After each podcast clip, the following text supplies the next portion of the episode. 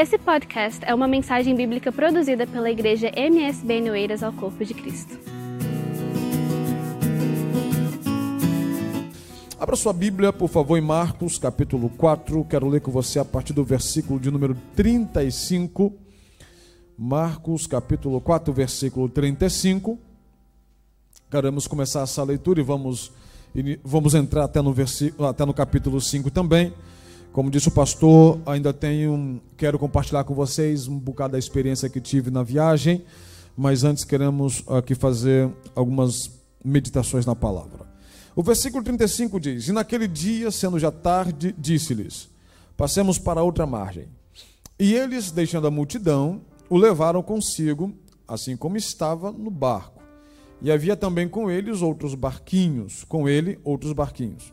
E levantou-se grande temporal de vento, e subiam as ondas por cima do barco, de maneira que já se enchia de água. E ele estava na popa dormindo sobre uma almofada. E despertaram-no, dizendo-lhe: Mestre, não te importa que pereçamos? E ele, despertando, repreendeu o vento e disse ao mar: Cala-te, aquieta-te. E o vento se aquietou e houve grande bonança. E disse-lhes: por que sois tão tímidos? Ainda não tendes fé?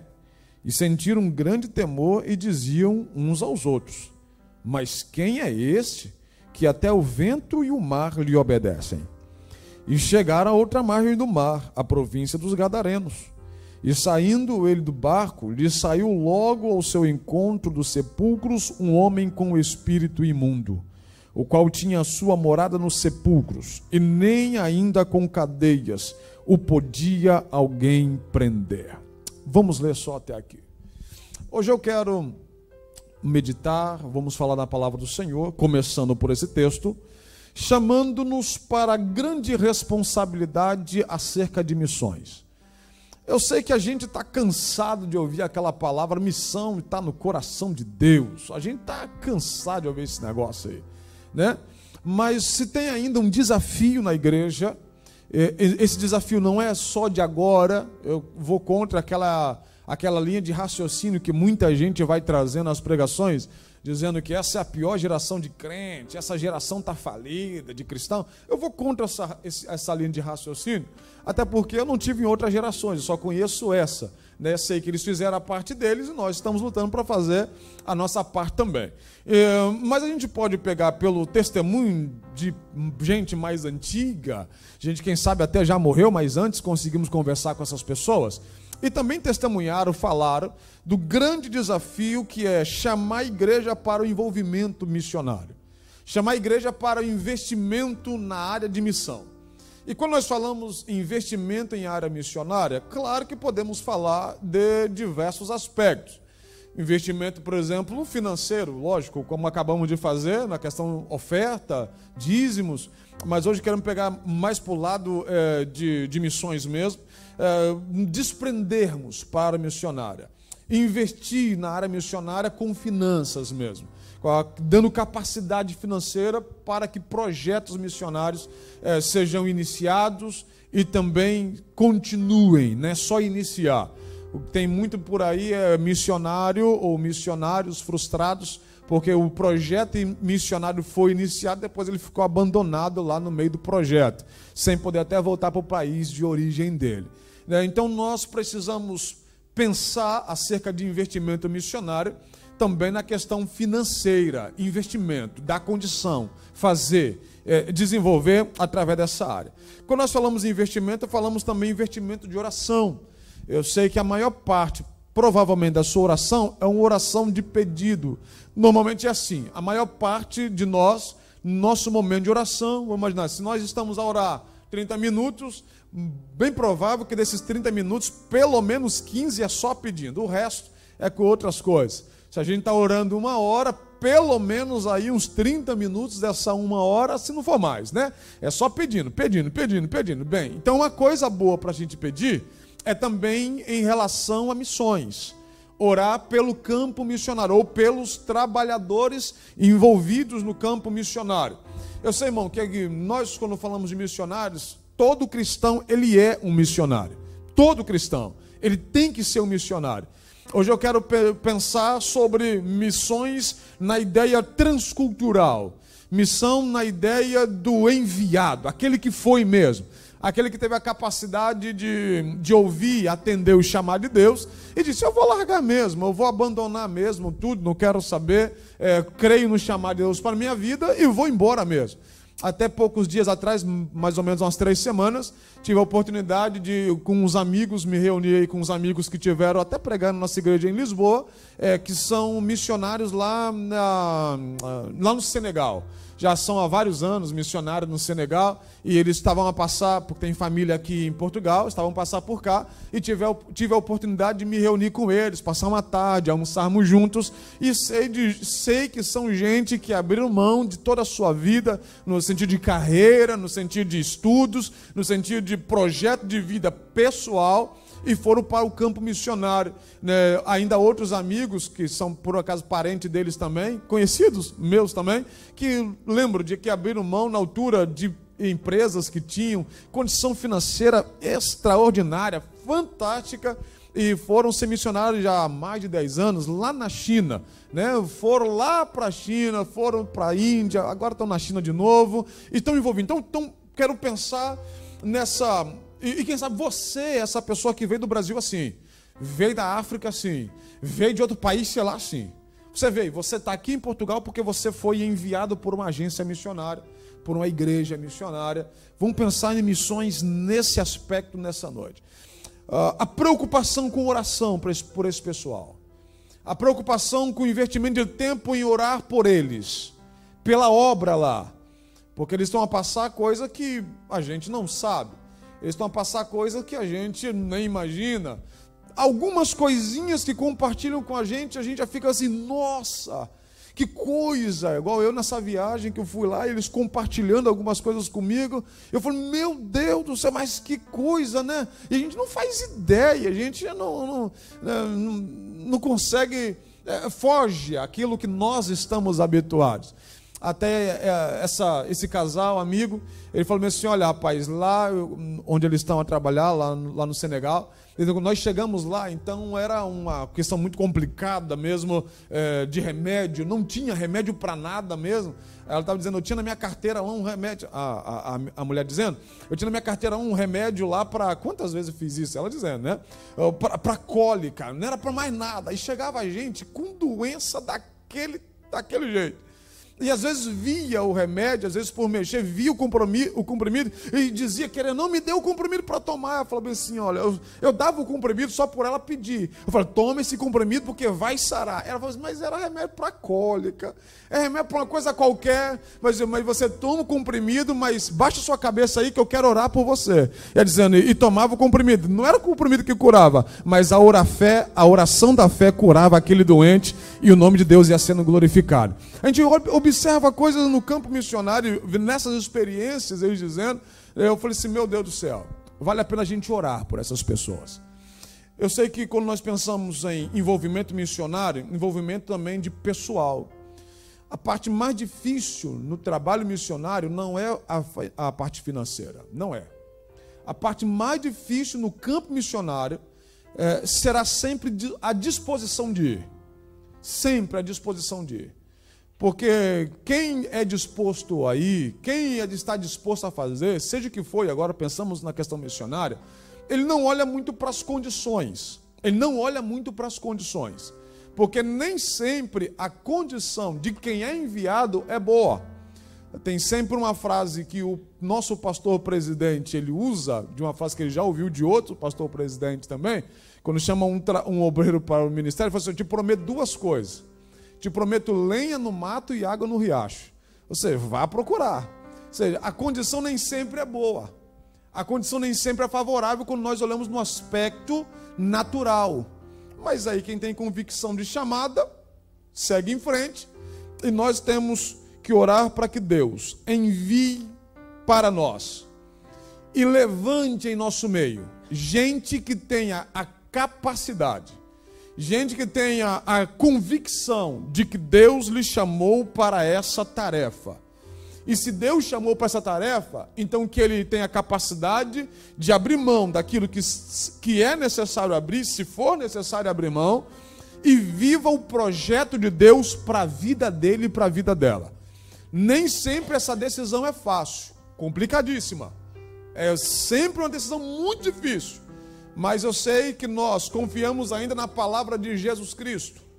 E ele disse o seguinte: quem nessa vida, por amor a mim, tiver capacidade de abrir mão da sua mãe, capacidade de abrir mão de seu pai, de seus filhos, de suas irmãs, ou seja, que, irmãos, que tiver capacidade de abrir mão das coisas dessa vida por amor a mim, foi Jesus que prometeu nessa vida eu dou a essa pessoa cem vezes tanto aquilo que ele abriu mão em mãe, pai, irmãos, filhos, filhas, e no futuro eu ainda dou vida eterna. Então nós queremos de gente que tenha a coragem de pegar essa palavra, acreditar nisso e dizer: eu vou, eu vou fazer, eu vou desenvolver, porque eu sei que o Senhor que me chamou para a obra é poderoso para me sustentar.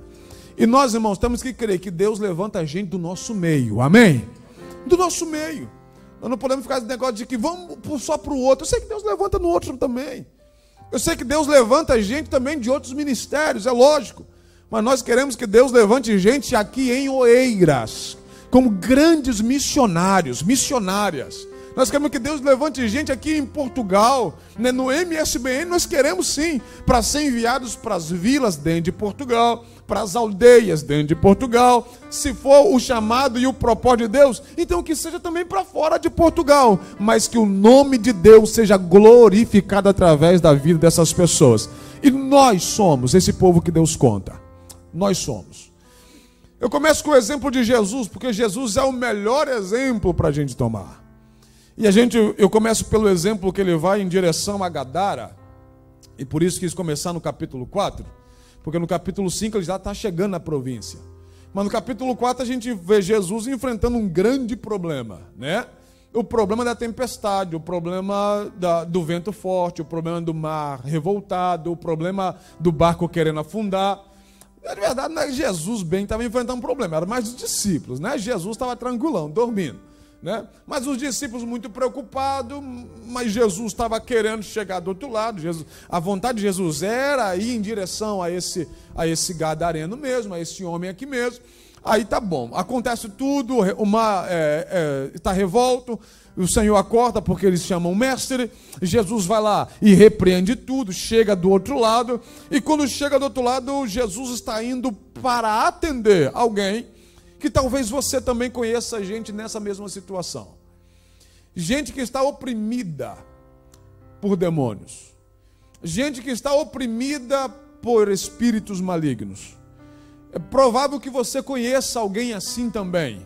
É provável que você saiba de gente que você conhece. A Bíblia diz que quem é espiritual discerne as coisas de forma também espiritual e, e ainda diz que eh, por ninguém é discernido. Então nós entendemos as coisas no campo espiritual. Você conhece que aquele tipo de olhar naquele momento não foi um olhar normal. Foi um olhar diferente daquela pessoa. Você, opa, aqui tem alguma coisa diferente. Você percebeu que aquela, aquele tom de voz, aquela palavra, daquela forma que foi dita, aquela atitude, aquela reação, aquela forma de estar, não é normal daquela pessoa. E as outras pessoas até passaram despercebido. Ninguém percebeu nada. Às vezes foi dentro do autocarro, foi dentro do metro, foi dentro do comboio, foi lá no trabalho, foi na loja, foi sei lá onde, foi na empresa, e você percebeu que aquilo não é normal. Nem todo mundo passou despercebido, é só alguém que está num dia mal, né? num dia nervoso, está estressado, está chateado, está num dia ruim. Mas você que é espiritual olhou e falou assim: não, isso não é coisa do dia ruim. Isso é coisa de âmbito espiritual. É bem provável que você conheça gente assim. Você, como um grande missionário de Deus, Deus está a contar com você para alcançar essa pessoa para a libertação que Jesus veio trazer. Porque você já foi alcançado por essa libertação. Você já foi liberto. Jesus é um grande missionário que ele enfrenta, e agora dou o exemplo da questão natural. Ele enfrenta as adversidades como homem, é claro, como Deus, ele não tinha que enfrentar coisa nenhuma, para ele não há dificuldade. Mas ele enfrenta tudo isso aí, ele passa por isso tudo aí, para chegar do outro lado e para pegar um homem, conversar com uma pessoa, dar libertação para uma pessoa e às vezes a gente, a gente menospreza, desvaloriza aquela uma pessoa, sem saber o que Deus pode fazer através dessa pessoa. Quando nós vamos nos outros evangelistas que vão dizer acerca dessa mesma passagem, vai dizer que esse homem fica curado. Aqui no texto, Jesus vai dizer para ele: para ele não seguir Jesus, porque ele é liberto mesmo. Eu não tem esse negócio. Jesus Cristo chegou no ambiente, Jesus Cristo chegou, e Jesus Cristo deu a ordem para demônio sair. Eu tô para ver ainda um demônio que fique na frente depois Jesus deu a ordem para ele sair. Não existe esse negócio não. Jesus chegou, deu a ordem, libertou o homem. O homem agora quer seguir Jesus. Jesus não. Faz o seguinte, fica em casa. Vai para a sua família e anuncia para os seus as coisas que Deus fez na sua vida. Os outros evangelistas vão dizer que ele vai para uma região chamada Decápolis.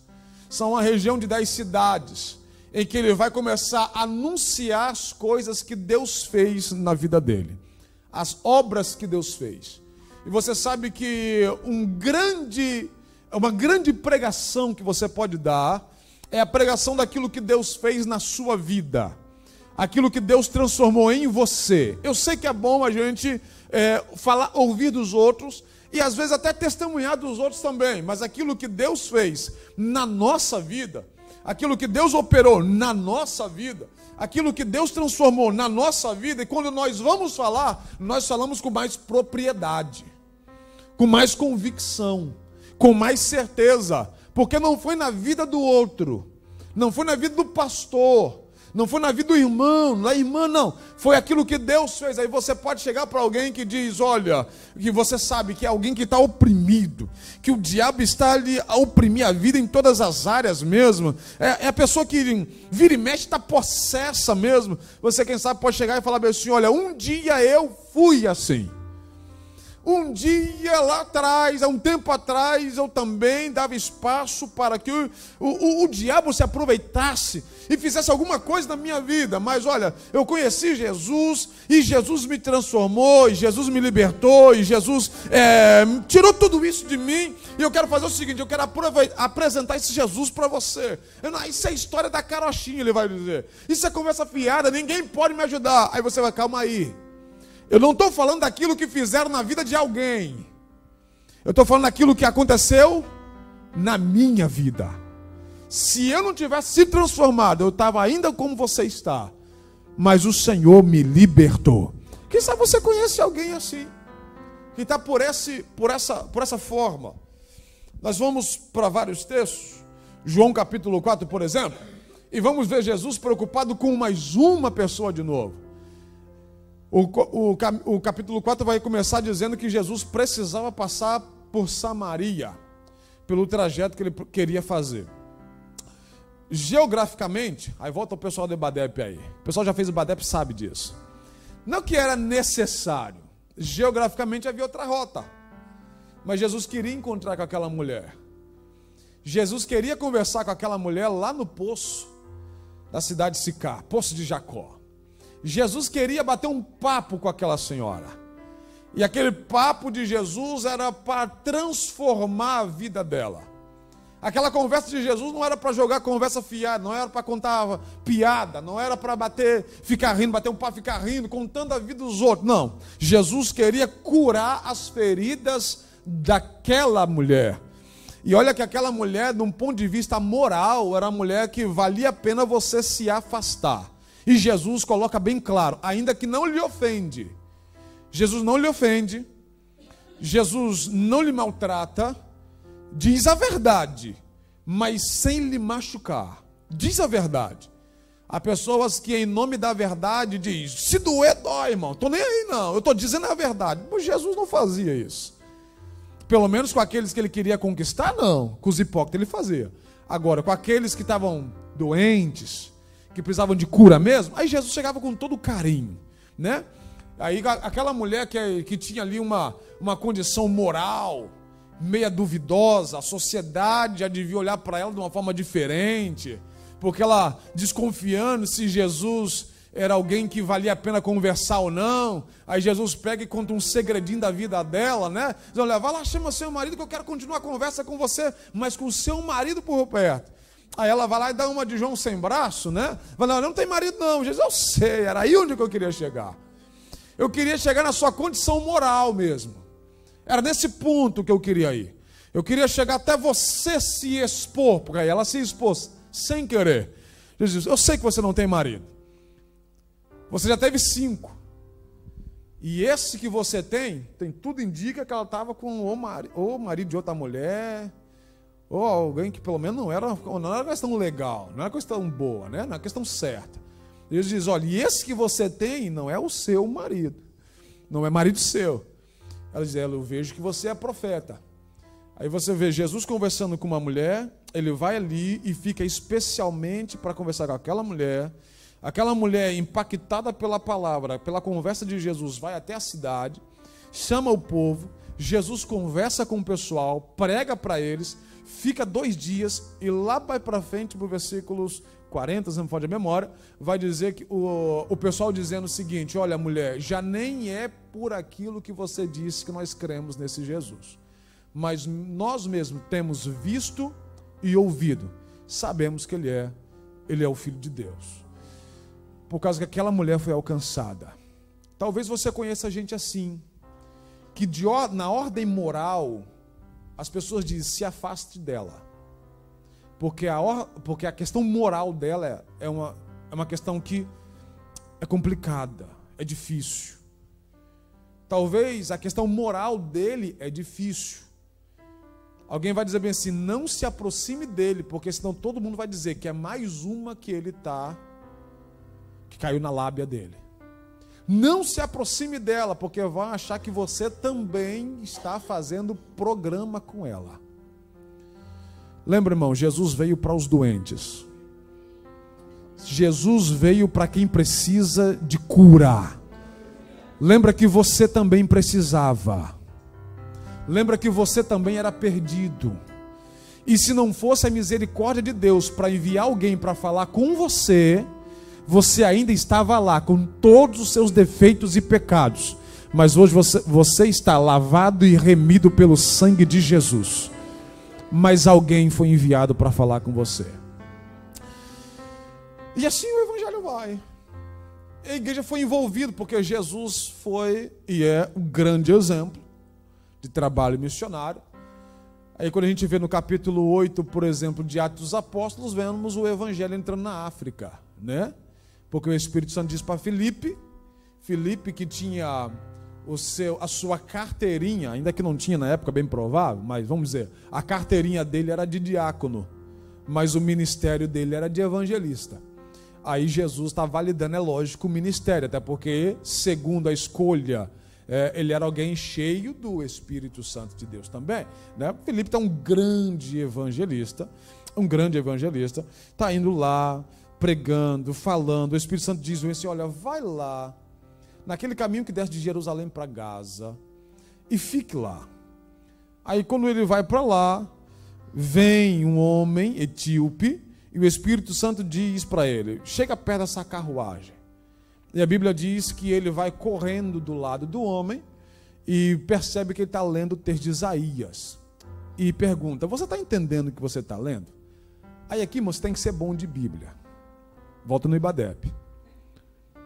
Mas tem que ser, senão você não vai perguntar, você vai explicar. Esses dias, numa visita que ele estava fazendo lá no, com um grupo de homens da igreja, logo no, no, início da visita, nosso líder de homens lá falou o seguinte: ele, na altura ele não era o líder, hoje é. Aí ele uh, deu para quem quer ler um texto? Aí falou assim: Eu quero ler um texto. Abriu a Bíblia, quero ler um texto aqui para a gente meditar nessa visita. Leu o texto, alguns versículos, leu, leu, leu, leu. Agora eu queria que o pastor explicasse. Eu falei, ô oh, rapaz, legal, né, rapaz? Ele leu para o pastor explicar. Né? E o pastor teve que explicar, né? Claro. Né? Ah, o Felipe parece alguém bom de Bíblia. Você está entendendo o que você está lendo? Aí não estou entendendo, não. Como é que eu vou entender se ninguém me explica? Aí Felipe vai explica para ele. prega Jesus para ele, começando por aquela passagem, batiza aquele homem, e a gente entende pelo relato bíblico que o evangelho entra na África por causa desse é, momento evangelístico de Filipe. Nós não sabemos até onde vai o resultado do trabalho que a gente começa a fazer na obra de Deus. Nós não sabemos, nunca sabemos. Talvez aquela pessoa que você ganhou para Jesus você nunca vai ver, nunca mais, nunca mais. Mas depois de que ela foi conquistada para Jesus pela sua pregação, talvez ela se tornou uma grande ganhadora de almas para Jesus Cristo. Se tornou um grande missionário Talvez ele fica dizendo assim: Eu queria encontrar o Josias para agradecer a ele por aquela pregação que ele fez para mim. Vão se encontrar onde? Lá na eternidade, lá no céu, vão se encontrar. E você vai ver o resultado de que foi ganhar aquela pessoa para Jesus Cristo. Então, quando nós falamos envolvimento missionário, falamos envolvimento em várias áreas: financeira, oração, pessoa com disposição para ir Oração da igreja aqui, consagrando, orando, intercedendo. Jesus abençoa lá.